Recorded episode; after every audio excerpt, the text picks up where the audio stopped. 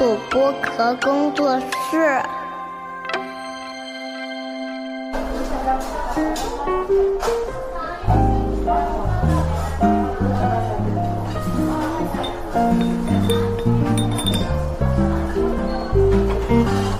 童晨杰的正常生活。哈，大家好，欢迎来到童晨杰的正常生活，我是你们童掌柜。今天请到了我的一位儿时好友啊，应该算是儿时吧。然后自己说老了。然后昨昨天，因为我们刚刚一起走完了一场大秀啊，如果大家有关注到一些时尚圈的动态的话，那在热搜上其实也有，我都看到了有曲英姐走秀的状态。然后昨天是吕燕的十周年大秀，然后她的品牌是请到了二十多位超模吧，然后横跨了。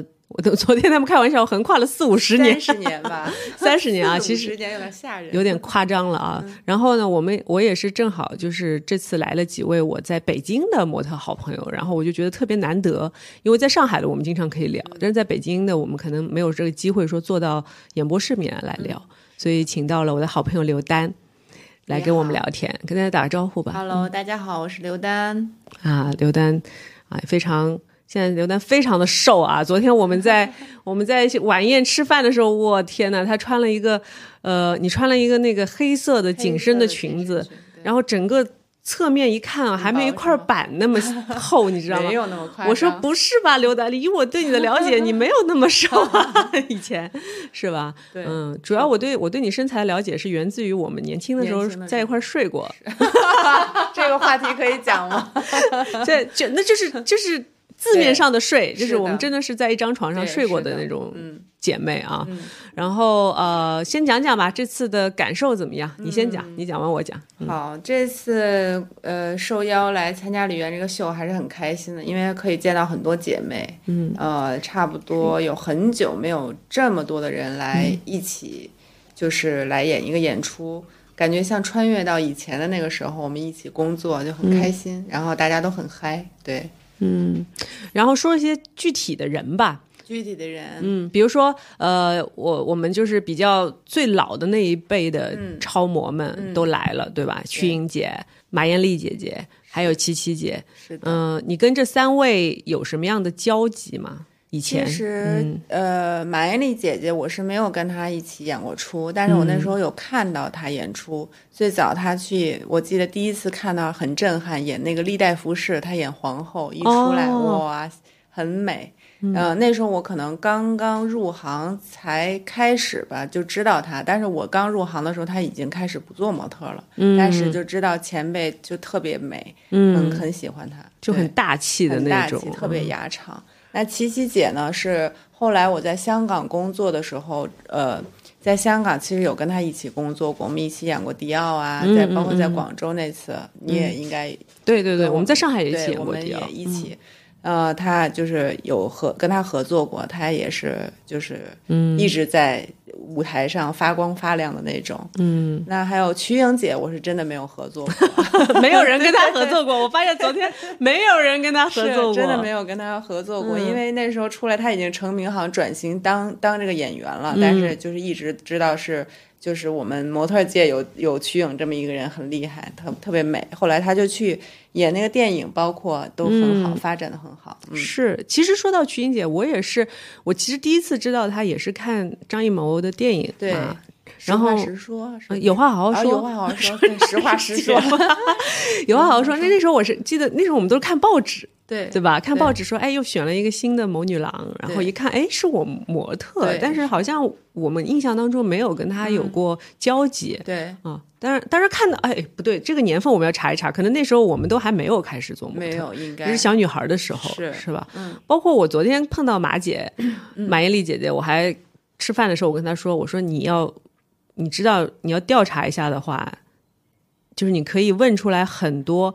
是因为你才去做模特的人，是的，我就是我，我觉得我受到他很很深的印象，是因为很很深的影响，是因为九五年他参加比赛，嗯、他说他是九三年出道的，哦、昨天说，然后九五年的时候，那时候有个第一届上海国际时装模特大赛，嗯、然后他就拿了冠军，嗯，当时就是第一次，你知道，在上海就是那种地方台，你可以看到。模特比赛，嗯，就是很少。那时候新丝路还没有吧？我记得新丝路这我还真不太清楚。对新丝路好像没那么早对，出来嗯以后就知道新丝路那时候比较大的公司在北京的时候，对，就是办比赛嘛。那时候就突然开始流行各种是模特比赛比，赛，对吧？然后还有精英世界精英模特大赛，对就是伊利办的，然后 Ford 也办过对我就是参加，后来参加过那个 Ford 嘛，呃，不是精英那个精英英一例，嗯嗯，伊利。然后昨天也是很多人都参加过精英。对对吧？然后我们说回那个上海国际 服装模特大赛，哎呦，这个名字实在太长了。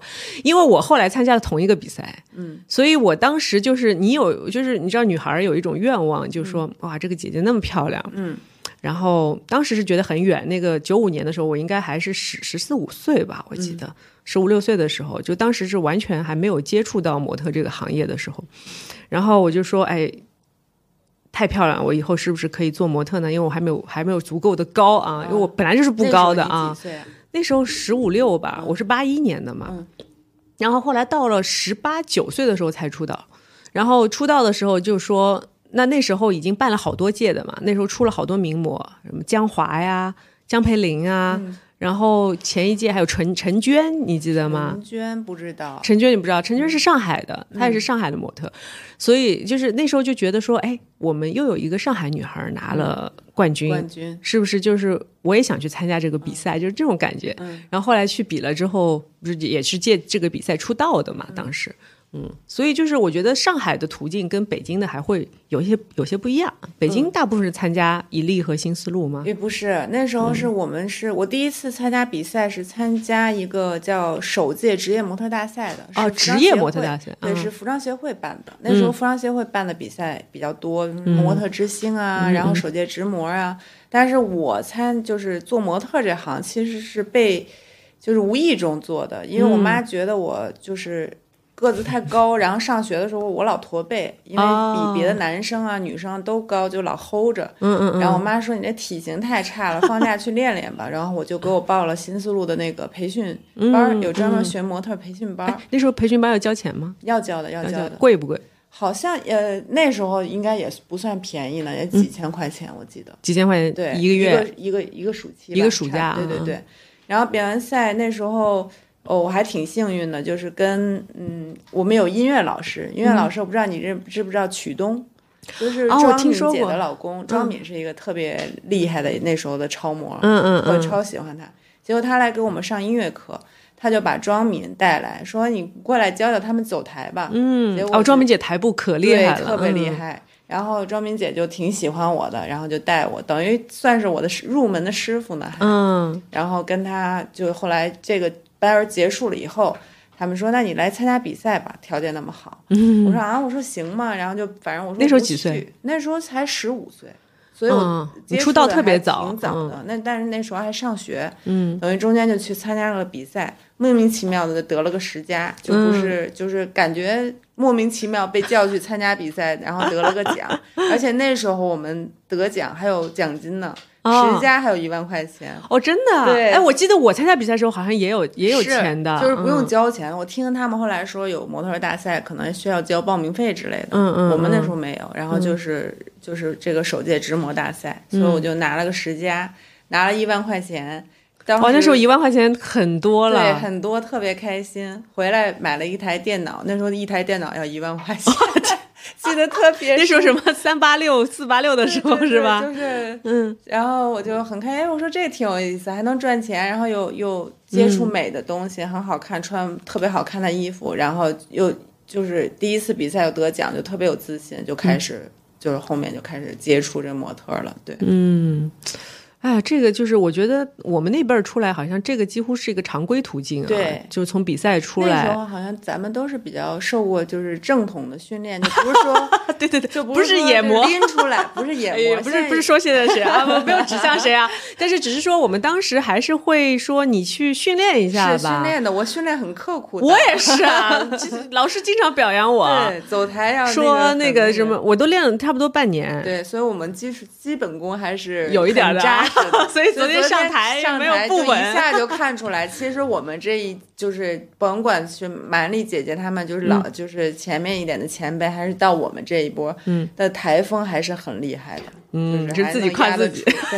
夸一下，把大家都夸一下。嗯，对，我觉得就是，对我觉得那那辈儿出来吧，就是像你说的，其实做模特，因为年纪都特别小，对然后呢，你又莫名其妙的都被赋予了一种我要传达美的这样的使命，但是其实你到底在传达什么，你也不知道。其实当时你就觉得我自己好看就可以了，懵懵了。懂懂，觉得哎，这个挺好玩的，然后可以穿好看的衣服，然后接触到这么多的设计师什么的，嗯还有化各种各样的妆什么的。哎，以前还觉得自己特别那个多变，你记得吗？有吗？这种感觉？没有，觉得自己哎可塑性很强。哦，那那时候后来会有，因为那时候我像咱们拍杂志都很多，嗯然后就每天不同的造型。我记得一天好像同时拍三个杂志，就是一天在一个棚里。对，就那时候就不不变各种各样。现在可能相对妆面啊什么都比较简单，你发现没？嗯，以前咱们那个时候还挺复杂的，对，看大花脸 似的。大花脸，什么把头发刀刀的那个像鸡窝 似的。啊，对，那时候特别流行，就是又喷胶，然后又刮毛，再喷胶，再刮毛，然后整个头跟那个火烧云似的。然后回去洗要洗半天。嗯后来那个一些老模特就教我说，一些前辈啊，他们就教我说，你先用护发素洗。要用护发素洗才能洗。然后我真的能用一瓶护发素。那时候头发又长，是但我头发又少，你知道吗？然后每次回来就是 感觉一半的头发没有了。对掉好多头发。是最惨的是你中间，比如说我换换装什么的，我还得把这个头洗一下顺。我那时候都你你肯定也试过这种吧？就是在摄影棚直接找个找，个直接洗。凉水就我还有直接试过在摄影棚糊面粉，哦，把头上打上胶，然后把面粉糊到头上，就白头上都是白的。哦，我知道那组照片，对是陈曼啊，是冯海拍拍的的吗？嗯，冯海拍，但是那个头特别难洗，就是我去发廊洗了半天，把那个小伙都洗哭了，说姐你这怎么弄？小伙小伙子不一定比你年纪大吧上面？有胶，它那个面粉遇到水以后，它就粘粘住了你知道吧？嗯 像那个做馅儿似的。哎，你记得以前做做啊做馅儿好做饺子，做包子什么的？哎，我记得以前就是特别好玩，因为其实以前的那个后期的技术没有那么强，你记得吗？是的。所以我们很多东西就是真的是你所见即所得。对我们那时候还要拍个扑拉片儿啊对对对对对就那个，对，那个然后要拍一个，先试一下，然后才能拿胶片拍。那时候胶片拍，对对那个还是在就是摄影师比较有经验，或者他说他想要什么的前提之下，他才会去做这些事儿。然后可能一两张宝丽来就搞定了。我曾经有试过跟一个摄影师合作，你知道，他拍了十几二十张波拉片布儿，拉片都没有觉得自己可以下那个镜头。嗯，所以当时的因为胶片是非常珍贵的嘛，所以你拍完咔嚓那一刻就结束了，然后你没有任何的说后期的机会，最多就是是印刷的时候，我不知道是不是有什么调色的机会。嗯，但基本上能基本上没有啊能，呈现，就对是好多都在这个印刷上。是可能印刷还会给你降一点儿，降的次一点儿，就本来照片还可以，印出来反而失真了那种现在布。拉片儿应该成本比那时候高。我也觉得，反正那时候拍片，我觉得真的还挺费胶卷的。对，然后一个 pose 什么不动，不要动，千万不要动，千万不要不不小心就虚了那种感觉。所以那时候还挺考验我们的那个这个这个对，技术的哈。又夸了一下自己啊自己的技术。对哎，说到拍片，其实我觉得每一个超模出来，他都是会有一位摄影师的伯乐。嗯，你的摄影师伯乐是冯海吗？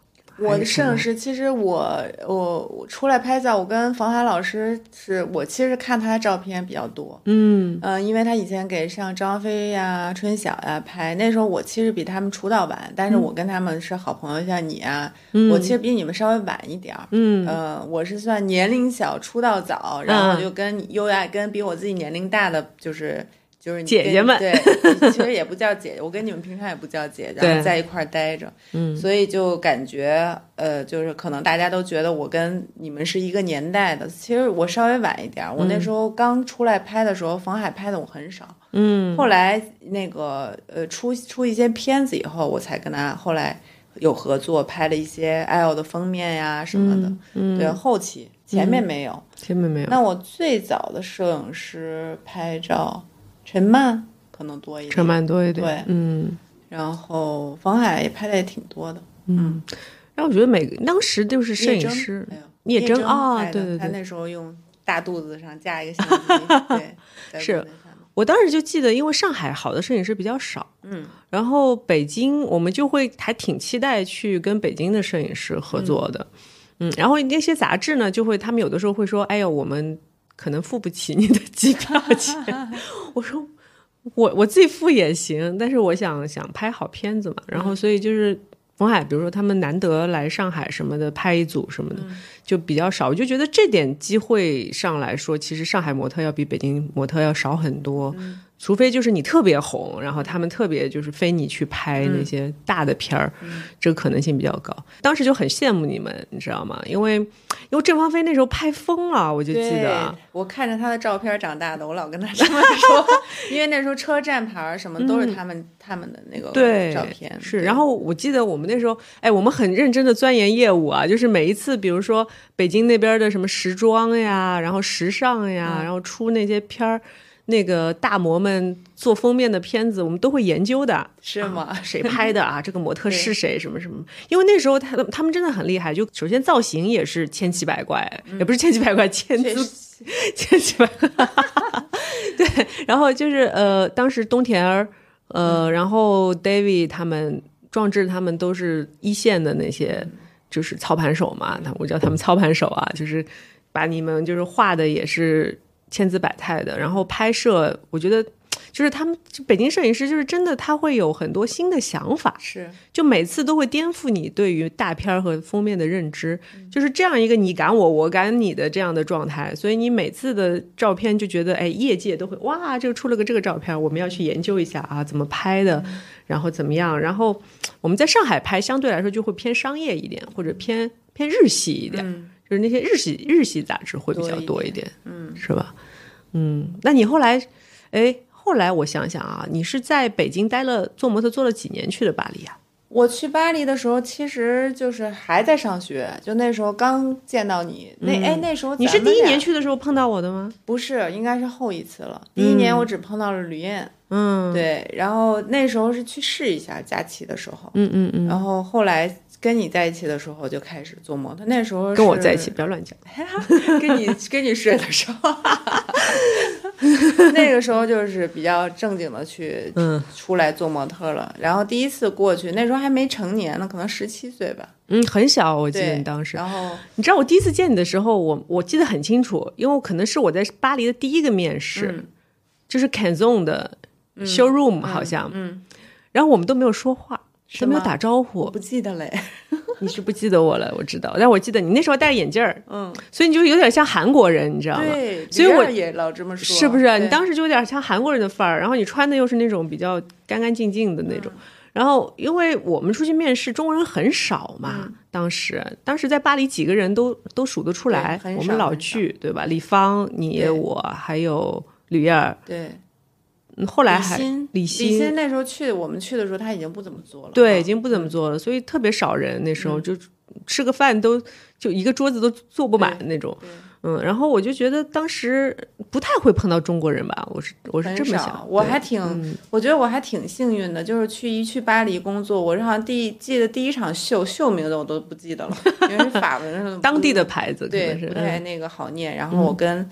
呃，演出的时候，吕燕跑过来跟我说话。那他那时候已经成名了呀，我都知道他什么吃鸡蛋的故事，一天吃六个鸡蛋是？啊，真的吗？对呀，什么故事？成名就是他说他在巴黎很很难，然后那时候去了巴黎工作，没没有钱，就是 就是就是在要自己买鸡蛋吃，啊，就是天天吃鸡蛋嘛。嗯嗯。你不知道这段采访？我不知道，我知道吃好多橘子。鸡蛋，我就知道。他说他床底下都是橘子，反正就是就是还挺难的。刚去的时候，那时候冬天发现了他不是，然后他就出国了嘛。嗯，等于那时候我去的时候他已经都成名了。嗯，然后我们演出的时候碰到，他跟我说过来跟我说英文。我说我知道你，我说李，我说你是吕燕，我说那个你特别有名。我说我刚过来，我叫刘丹。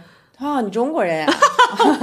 我跟你说，你你一开口特别有震撼力，你知道为什么吗？因为首先我是上海人，我本来听到金片子的就是几率就比较低，然后呢，又是在巴黎听到镜片的，知道这种震撼的感觉。一开口，哎，真的，本来我觉得你是韩国人，怎么回他事？他觉得我是日本人啊我他后来跟我说，他说，所以我跟你过来跟你说英说哟，我说我以为你是日本人，我说不是，我说中国北，我说北京来的。他说哦行，他说那你明儿干什么？来我们家吃饭吧。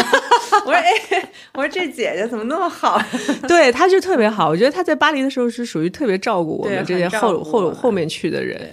嗯，主要我还挺感谢他，因为那时候咱们在巴黎的时候，反正我不知道你，我语言不太好，你英文可能比我好一些。我那时候去的时候一塌糊涂。英文好在法国有什么用？对，那时候还没有人说，没有人跟你说说英英文也没人理你。嗯但我的英文也也很糟，嗯。然后那时候去，就可能在学校学的那种，你说就是中国的这种教育，就是你可能看会写会，但是一说完了 就嘎啊，对，是。然后就很难。然后面试一天要面那么多的面试时装周，嗯我可能也能去两三个吧。嗯后来他嗯就告诉我，教我怎么坐地铁到哪个线什么，大是是是，跟我说，他像他像那种就是给你普及一些常识的老师，你知，道吗普？及常识。他说你要先去买一本啊，这个 Paris 的这个地图。啊，这地图那么贵啊，二十二十多块钱还是三十块钱？我记得。然后地铁还买月卡什么的，是。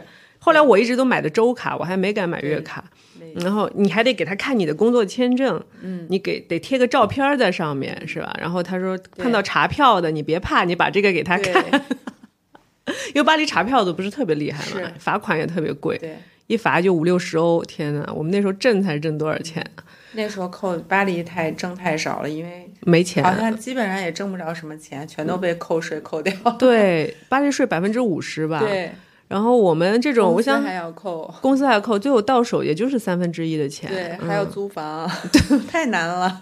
所以后来我们都睡在一起了。对，睡在一起了。对，我记得吕燕那时候是我我参加，嗯，好像就是那那届莱卡风尚大典那时候，然后我跟王文琴不是都是那届得了奖嘛，得奖之后他那时候已经红了嘛，然后他就突然就上了车说，哎，童志杰，你要不要去巴黎？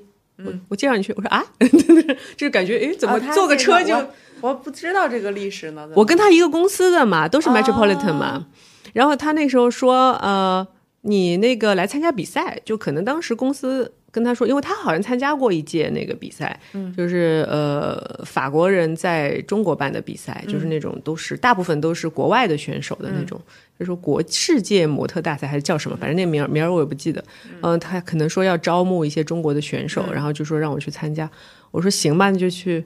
试试吧。然后就去了巴西参加比赛，然后也莫名其妙，然后也没没得什么奖，但是呃，当时会有很多他们公司的经纪人去，然后他说你要不要来，想不想来巴黎？嗯，我说当然想来呀、对吧？后来就办了签证什么就过去了，然后到了那儿呢，就是说他们公司说我会给你安排公寓，但是安排公寓结果发现是安排跟吕燕一起，然后还。因为他们那个公寓你知道，你应该去过吧？最早那个公寓没有哎，没有是吧？因为他当时是呃是一个他的房东是个男的，嗯，那个房东还租他一共有三四间房间，然后他分别租给不同的模特，然后问题是那个房东有时候还回会回来睡觉，你知道吗？就很奇怪。然后呃，我一开始跟他，我第一次去的时候是跟他住在上面的卧室，然后我们俩就睡睡一张床。嗯，哎呦，真的是睡一张床，我当时都是觉得特别不好意思，你知道吗？嗯，然后我想，好歹在上海是个独生子女，然后到了巴黎怎么就是这个繁华大都市，怎么就是跟人睡一张床？呃，那时候落差挺大。然后第二，我到了那儿我也不知道，完全不知道干嘛。然后他就说，你明天一早先坐地铁到这个站，我们那时候叫 e h a 嘛，公司在 e h a 然后你说你坐到这个 e h a 然后你就去公司去那个拿你的每天的。每天的 portfolio 就是那个嗯 schedule，、然后带上你的本儿，你就到处跑。啊哦，好吧。然后他说这样，我一开始根本跑不完，你知道吗？对我也是，是不是就不认路？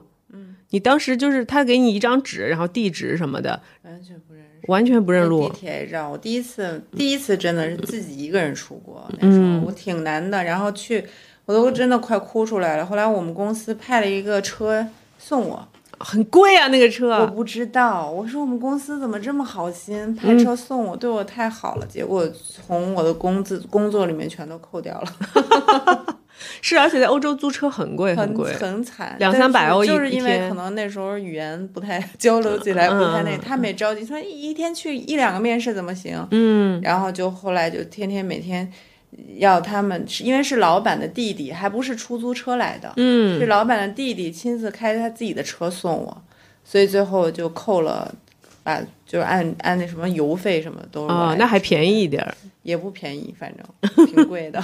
对，当时就觉得物价，欧洲物价怎么那么贵？你知道我们吃饭还基本上都是 A A 的，然后后来就是吃一些中中餐馆子，什么感觉还能便宜一点。对，是我那时候是别人带咱们去吃的。是什么川外川啊这些，嗯，然后后来我就觉得说，哎呦，在巴黎实在是就是，其实工作机会那时候真的不多。对，，是很难。对，一开始有一些 showroom 的工作还好一点儿，然后你真的大秀就基本基本没有什么机会。的，嗯，那时候做修 room，可多了我，我但是。好累啊，就是但是落差真的大，因为在国内做的已经挺好的了，然后你在那个。呃，到了巴黎以后，感觉可能要来走大秀了，但是一开始做的全都是收入，嗯，就是落差还挺大，而且很累，收入。是，它就跟上班似的嘛，就跟车展上班一样，嗯你每天就是在那儿，呃，我记得我那时候还做过 Balenciaga 的 showroom，嗯，那个牌子我还挺喜欢的，嗯，然后他们一开始就是还有一个小的秀呢，嗯。就每天开始先走一个小的秀，然后大家看完之后哦，再说那些客户说，哦，一天好像有三场小秀，嗯，他就等于说每个时段的客人他看看完之后，那些 buyer 就就买你，这就是说你要我要看这套，然后你穿给我看看，就这种嘛，然后就搞一天我那时候，做的迪奥的收入，哦，真的还价格呃给的工资还挺高的，嗯，但是我就是特别不是就是郁闷郁闷，很郁闷，特别累。但是他们说你得做了 showroom 才有收那个演秀的机会秀的机会也不知道。不是，但是我后来觉得这是两个系统，对呀，对吧？就是他找你做了觉我们 showroom 就不会找你做大秀那，时候中国人就是或者亚洲人吧，可能在国外在法国都比较难一点儿。嗯，我就是那时候他们看到我，比如说本子递上去，他问你是从哪儿来的呀什么的，然后可能他们对亚洲人兴趣没有那么大，对，对，用的也很少，可能一场秀一个一个而且那时候都用日本模特或者韩国模特，嗯，有，我不知道能不能放进去，你可以到时候剪。就那时候真的是碰到面试问我说，因为你们都说我长得像韩国那个日本人嘛，他嗯们说你是不是日本来的？我说不是，我是 from China。他说 OK，Thank you，直接合本子递给你了，啊，就那样。碰到过一模一样的事情，对，一模一样的事情就那个打击，哇塞！而且他们的问，他们问法很有意思，他们直接就问你是 Korean 还是你是对 Japanese，对，他根本就没有想过有 China 这个选项。是。然后你一说你是 China，他们就他直接就走了。关本子，就特别不礼貌，很想是骂人，但是骂不出来也。对就走了。然后我记得我那时候去川久保玲还是山本耀司的，也是，反正日本设计师是肯定不会、嗯想也不会想，但是他还是会让你走一圈儿，没 有，没有机会走，就直接合本子，就一说就走了就就走了。就走了。对，所以后来现在都已经好的很多了。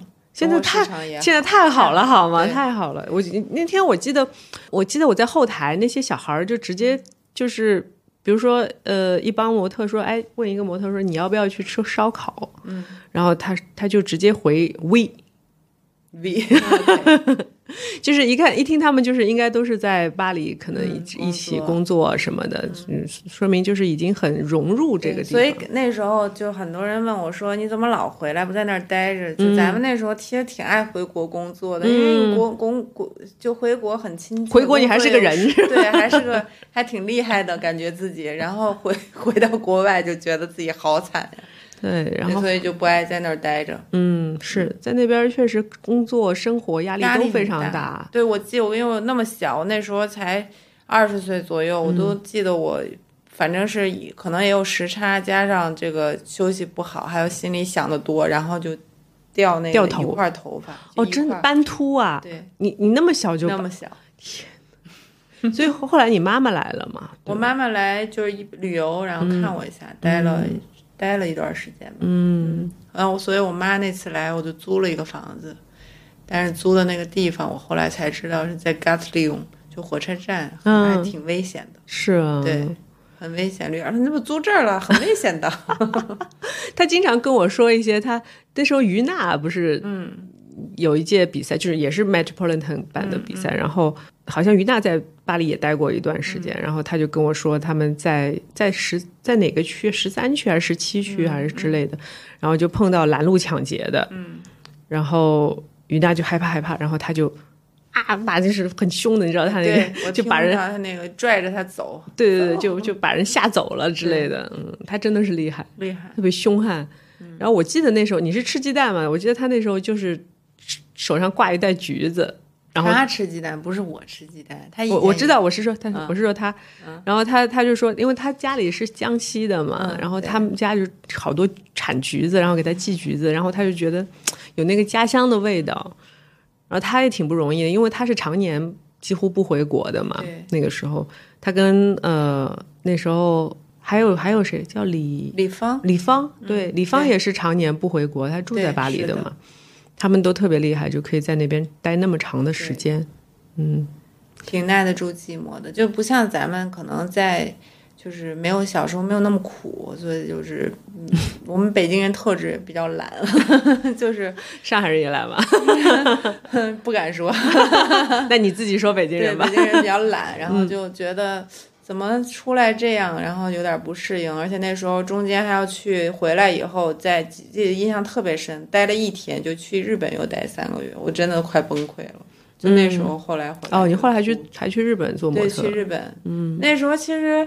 呃，我刚做模特的时候还挺幸运的，就是感觉天上掉馅儿饼 的那种，就是比赛也是别人叫我去的，就不是我自己非要说我要出来，我要去当模特，我要去比赛，我要出成绩。没有，我你认识我这么多年就知道，我就比较往后躲的那种，不是往前冲葛优躺那种我也不太会，不太会跟别人 social 啊什么的，不那种，所以所以当时比完赛就一一就是还都挺顺的吧。比完赛有日本的公司挑我，我在法国也是，都是在北京，他们来北京，然后就、那时候其实挺少的，过来挑挑完就说那走，嗯，然后而且那个法国公司虽然是小公司，但是连续来了两年找我，当时我妈没那时候小没让我去，后来大了一点儿，成年以后才让我去的嘛，嗯，但我觉得你就是这种看上去，包括你说话呀什么这种感觉，就是挺成熟的那种性格。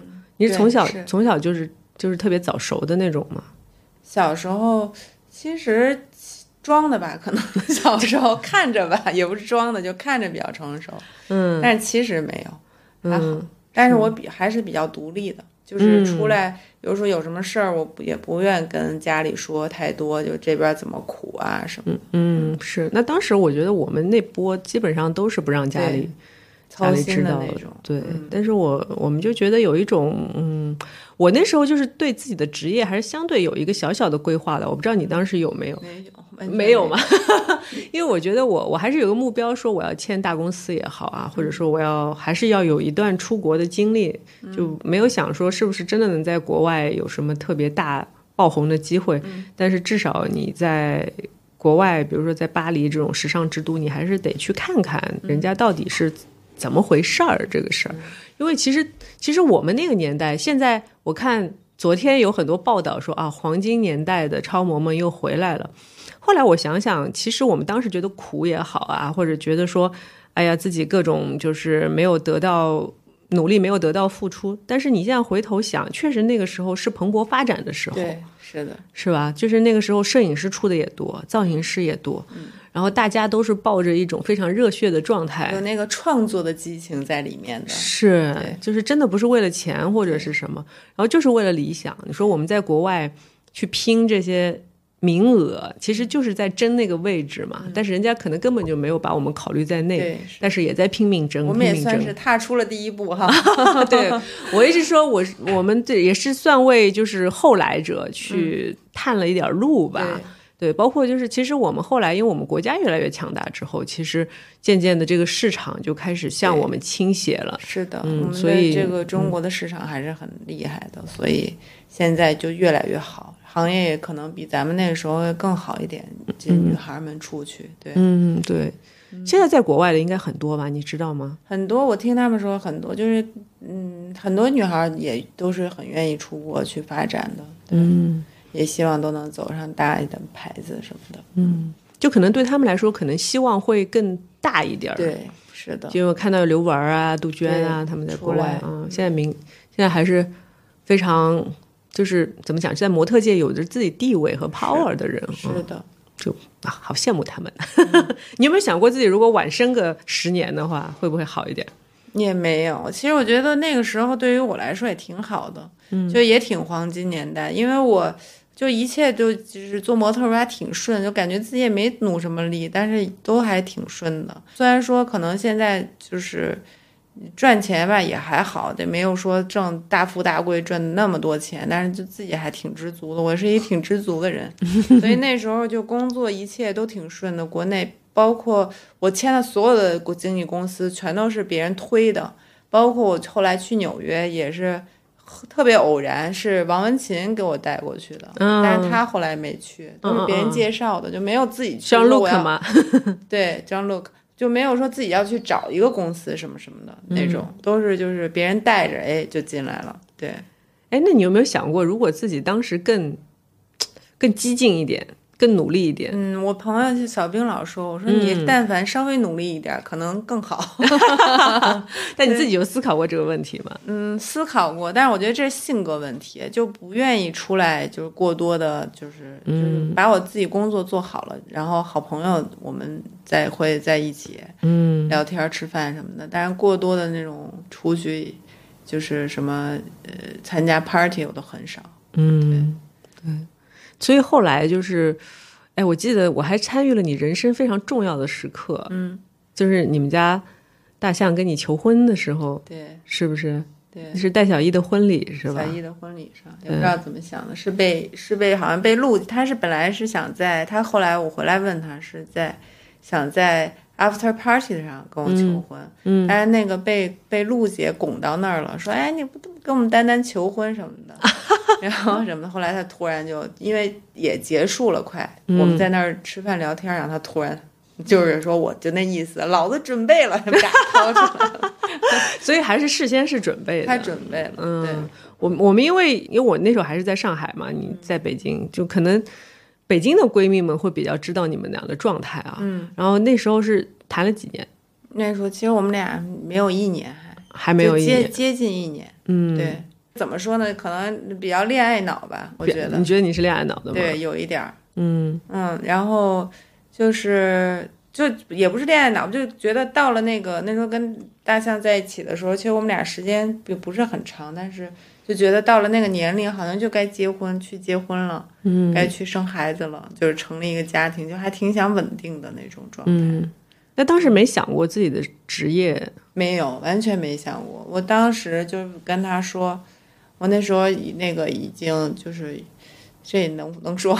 你说你说，就是怀孕了嘛。嗯嗯然后我就跟他说了以后，他就说咱那咱结，因为我们俩本来打算就是要结婚，要结婚了就是可能是嗯第二年去说好，我生日的时候去领证，等于就提前了，整个都提前了半年，就比较着急。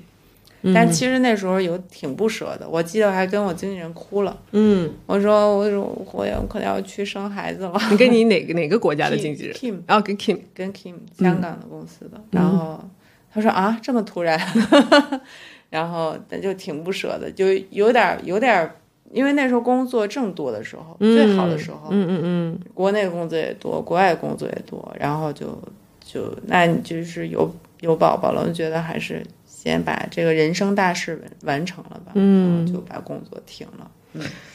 哎，其实我觉得很多的模特，包括王文琴也是，嗯，就她她她在生第一个的时候，可能想着还能还要回来干嘛的，然后第二个、第三个的时候，可能就会稍微觉得，哎，还是有点阻碍，因为也不是说身材回不来的问题，而是说，就是孩子确实你需要陪伴、照顾，对吧？责任在那儿呢嘛，是，所以你看，他也隔了那么多年才回来，然后包括你也是中间，因为后来又生了第二个嘛，对。差差不多隔多少年？是从老大到现在一共十一年嘛？你姐姐十一岁了嘛？嗯，对，姐姐已经一米七七二了，七 二，姐姐太厉害了，排球女将。对对，现在打练排球。嗯，因为我我我记得你就是因为你几乎是中间没有没有回来过，中间回来了，回来生完老大，其实就是偶然也是找陈曼，呃，我我纽约的公司找我拍 Guess 的广告，嗯嗯嗯。跟陈曼，其实那个是生完老大以后拍的，嗯嗯嗯，因为生完老大恢复的特别快，就是三个月就马上就瘦了，因为我那时候就也没特意减，就是嗯正常的，然后就瘦了，因为那时候小，可能嗯。代谢好一点儿，就我二十六就去生第一个宝宝了。嗯啊，对你比我们年轻，呃，但是第二个之后我记得就挺久的，挺久的，因为那时候恢复的也慢，嗯。然后反正我也所以就说到都是机缘巧合，生完老大出来工作也是因为就是公司找我拍那个广告，嗯，第二个呢是因为我们上一次二一年的时候演芬迪、嗯。Kim 跟我说，他说哎，芬迪想找你们以前在长城演过秀的人过来那个演出，嗯嗯嗯，说你能演吗？说你胖不胖？我说能。我那时候其实挺重的，就是那时候比现在要重，重太多，二十斤吧，最起码我天呐，二十多得，那时候一就是很重。然后我就，他就他就跟我说，我说什么时候啊？然后他说你给我报一个三围，因为咱们也不用面试什么的。嗯然后我就说你给我报一三围，我给他们说看一下那个衣服嗯怎么怎么样，给他们报过去就好了。我说行，然后我就报了我以前的三围，然后加了一点点，然后我就说我这肯定能减。其实那时候离演出还有半个多月吧，不到一个月的时间。嗯，然后我就用这半个月的时间减掉了十十多斤嘛，哇塞，两就是两周。我见你的时候还是还是就减过的，减下来的嗯就我就我们去演那个芬迪的时候，嗯嗯嗯，所以那时候觉得压力大吗，那时候没觉得压力大，就是我就觉得我没想万一一减不下来怎么办？没没有没有必须肯定能减下来，因为那时候我干了啥？你干了啥我？堂姐在那个去了报了一个训练营，正好也很巧，哦她在云南那边，然后她去他去那儿减肥，他也是觉得自己太胖了，然后他就春节躲到那儿去减肥了。嗯我就给他打电话，我就说你那训练营怎么样啊？你瘦了多少？他说我都瘦了好多，十多斤了。嗯我说那我我我明天就过过来找你。我那时候正在三亚那个好像是度假，就是过春节之类，忘了一个什么节日。然后我就第二天订机票就飞过去了，在那儿待了两周，就为了、就为了这个秀减的肥，嗯，特别不容易。我现在觉得年纪越大，减肥真的是很难。很惨。因为不运动的话，不像咱们小时候，呃，如果你少吃一点儿就瘦了。嗯嗯我觉得小时候我都没有减过肥。我我有这个，你记得我在法国的时候，就是咱们吃不习惯，我嗯每天买那个法棍。嗯嗯嗯，蘸那个辣酱，吃的我特别胖。其实我我我小时候在国外工作的时候挺胖的，比较近一点。国外工作的时候还挺胖的。你就不觉你有没有印象？反正反正我记得你肯定没有现在这么瘦，对，肯定没有现在这么瘦。时候吃的挺肥的，因为我那时候吃不胖，嗯，所以我吃的胖。所以我就觉得，哎，你们怎么？嗯 对我记我记得在巴黎，反正我们吃什么油条啊、火锅啊，也没有什么特别大的忌口。对，不嗯忌口。主要是工作太累了，每天跑来跑去，特别累。我估计那天那时候一天都得有两万步吧。嗯，是的，然后这次就是全面回归了嘛，嗯，对吧？然后我看你拍好多广告呀，然后活动也是各种参加，然后这杂志封面也有了，嗯是下定决心付出了是吧？对，因为就是疫情以后，我就呃，其实上次芬迪的时候就有一点动心，想出来工作。嗯，因为我觉得就是在这个舞台上这个状态，还有工作的状态，对我来说是很怀念的，也很美好的，所以觉得也不是说一定要出来有在怎么怎么有名啊，或者说赚多少钱呀、我觉得这都次要的，我觉得主要是能让我开心。嗯所以就想说，哎，那不如朋友们都劝我说，哎，你现在都那么瘦了，因为我后来就是从训练营回来以后就坚持健身啊什么的，所以身材保持的还可以。说那你就什么如气质还可以，然后说不如那你就回来做吧。我说行，回来做，然后就就出来开始有的没的做一些呗，就主要是为了让自己开高兴。嗯，是。我我觉得就是对于你们来说，因为我没有生小孩嘛，其实我觉得对你们来说挺挺不容易的一点是你这个心态的调整。嗯，就是一开始，比如说大家都是在像你说的工作最多的时候去选择停下来啊。虽然说生孩子也是一件很美好的事儿，然后小朋友也很可爱，但是总会有点小失落吧。比，如说看到别人，因为你有了孩子，尤其在他小的时候，你要陪伴他或者他成长的过程，你要带他的活的时候，你就没办法就是就出来那么忙，嗯，因为嗯还好我家里妈妈帮我带，也帮我带一下孩子，所以就还好一点儿。但是你这个那么小的情况下，如果老出来，确实也自己也不太放心嘛。嗯嗯，所以那现在都两个孩子稍微大一点儿了，我觉得也，我感觉咱们的青春也都慢慢的就是嗯流逝了。我觉得就出来做一点自己喜欢的事儿吧，嗯，挺好。那家里人都支持吧？都支持，特别支持老公。也支持我，对，嗯就他觉得特别好。而且我觉得最重要的是，如果你老不出来，就跟这个社会脱节了。啊，你很多东西都不知道。其实我们出来可以看到很多新鲜的东西，包括嗯展览呀、服装啊，现在的小孩怎么想的呀、理念呀、嗯时尚的观念都是。如果你老不出来，你在家就是慢慢的变了。我。昨天还看到伟杰，我还吃饭的时候我还跟他讲，他说我现在就全心全意的在带孩子，我说嗯我就 鼓励他，我说你赶紧出来啊！对，就甭管有的没的，你出来就是孩子是一方面，你要去顾他、管他，但是自己也很重要。我觉得，我觉得我们每个人都应该，尤其女生要多爱自己一点儿。嗯，是，我觉得你是活生生的例子，对，就是非常一直非常佩服那些生过孩子，特别是两三个小孩儿，然后继续再回到舞台上的那些其实，也需要挺大勇气的。嗯，因为。你知道我我我现在进后台，我都压力非常大，我就觉得哇塞，是每个人都比我瘦，然后那倒也没有，就是因为现在的状态，可能现在新的年轻小孩跟咱们那时候，呃，工就是状工作状态不太一样，他们可能喜欢自己打游戏啊，啊看自己视频。咱们那时候好像挺抱团在一起聊天儿，谈天说地，然后是叽叽喳喳的那种。我们那特开心时我昨天我们昨天还回忆回忆了很多那个在后台干的那些事儿，你记得吗？